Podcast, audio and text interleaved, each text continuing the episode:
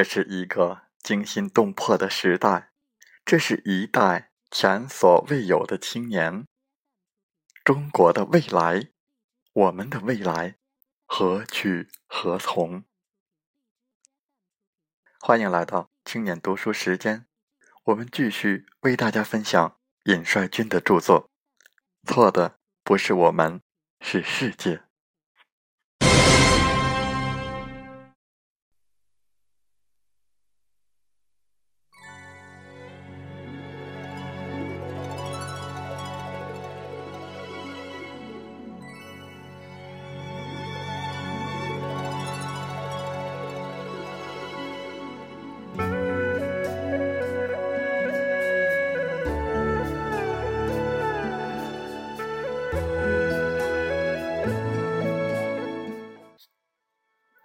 毛主席他老人家很伟大，他当然明白这个道理，因此他提出了新中国的教育方针。我们的教育方针应该是受教育者在德育、智育、体育几个方面都得到发展，成为有社会主义觉悟的有文化的劳动者。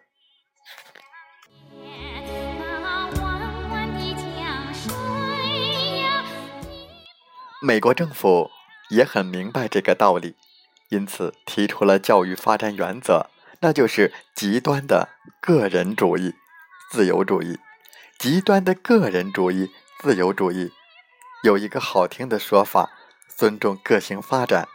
表面上尊重个性发展，背后的真实意图却是将人民分散化、原子化。譬如，人人都是天才。人人都可以成为总统、富豪、球星、明星，鼓励个人成功，自私自利。潜台词却是少数资本家的成功和大多数人的失败。譬如，我就是我，你就是你，我不是你，你不是我。重视人的个性而忽视人的共性。意图制造人与人之间的矛盾，譬如，除非在自由的气氛中，儿童既不可能发展自己，也不可能受到有益的研究。在儿童期就给予儿童过度的自由，以助长其虚荣心和物欲。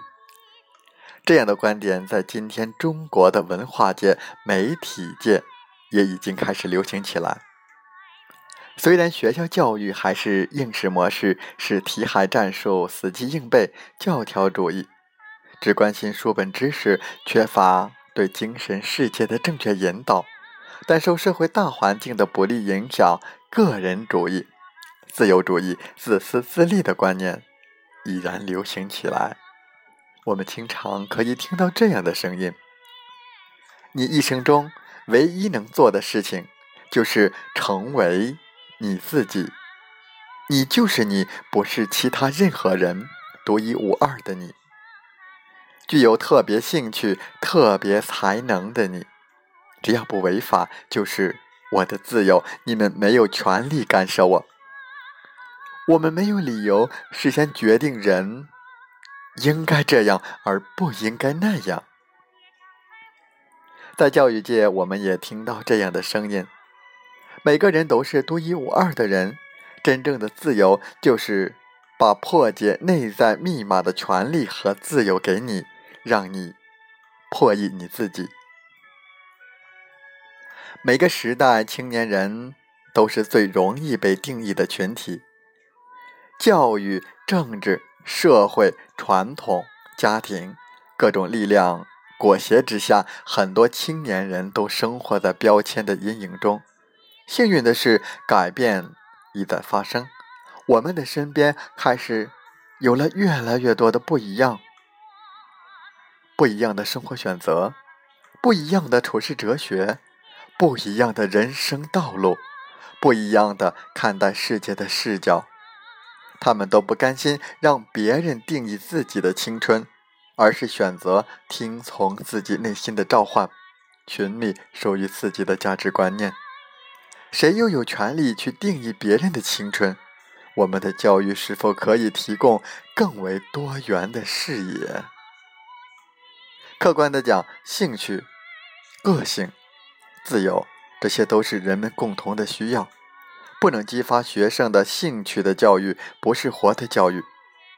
缺乏兴趣和个性，生活的丰富多彩会大为减色。缺乏自由的空间和时间，人的思考能力会下降，创造力也大为减弱。因为先天因素、后天因素的不同，每个人也必然会形成自己的个性、兴趣和才能。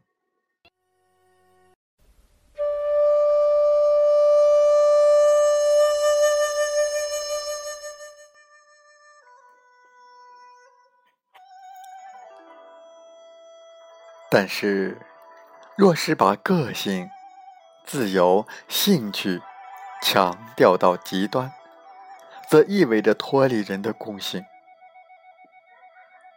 过于强调个性和自由，就没有兴趣去认识人的共性，认识普遍的规律，人的身心发展规律、社会规律、自然界的规律。甚至会反对世界上存在普遍的规律这一说法。不一样的处世哲学，不一样的看待世界的视角，属于自己的价值理念。这样的说法再进一步，就会站在普遍规律的对立面。在教育过程中，在人的成长过程中。我们需要重视兴趣爱好、个性、自由，但是不能把它上升到极端的高度，而应该以辩证的态度来看待。一个人若是太过于强调个性、自由、兴趣，就会变得越来越自我，只做自己感兴趣的事，却不做不感兴趣的事情。过分强调个性、自由、兴趣。很难在儿童期、少年期养成吃苦耐劳的品格和迎难而上的精神。人不能太自由，我们不仅要能做喜欢的事情，也要能做不喜欢的事情，这也是一种能力。这种能力的核心就是，不管什么事情，只要需要，就能够做；只要下定决心。就有能力做好，这也是一种独立观、自由观。当一个人具备了这样的独立观、自由观，他就不会成为外界环境的奴隶，他会具有富贵的日子能过，贫贱的日子也能过的平常心。他的能力和兴趣异常广泛，有着认识世界、认识自我。改造自我、改造世界的能力，靠着这种最基本的能力，他什么工作都能干。他不是某一个兴趣爱好的奴隶，也不会离了类似的工作就感到痛苦。这样的自由观符合社会主义的价值观。这就是祖国和人民需要我到哪里去，我就去哪里。而极端强调个性、自由。兴趣，则会导致一个人的生活圈子越来越狭窄，越来越不自由。只有做感兴趣的事情，他才会自由；若是做不感兴趣的事情，他就会痛苦，会不自由。事实上，这种不自由的例子在今日的西方世界很多很多。他们在年幼的时候太强调个性自由。以致工作之后才发现事情很难顺随所愿，社会上处处不自由，而这种例子在今天的中国也越来越多。这样的自由观其实是资本主义的价值观，在这样的自由观指导下，人们很难培养出认识世界、认识自我、改造自我。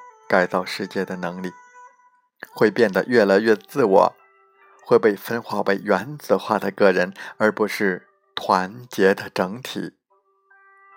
当然，我们在这里也需要补充一下：今天的中国教育不仅缺乏对个性、自由、兴趣爱好的重视，也缺乏对共性的重视。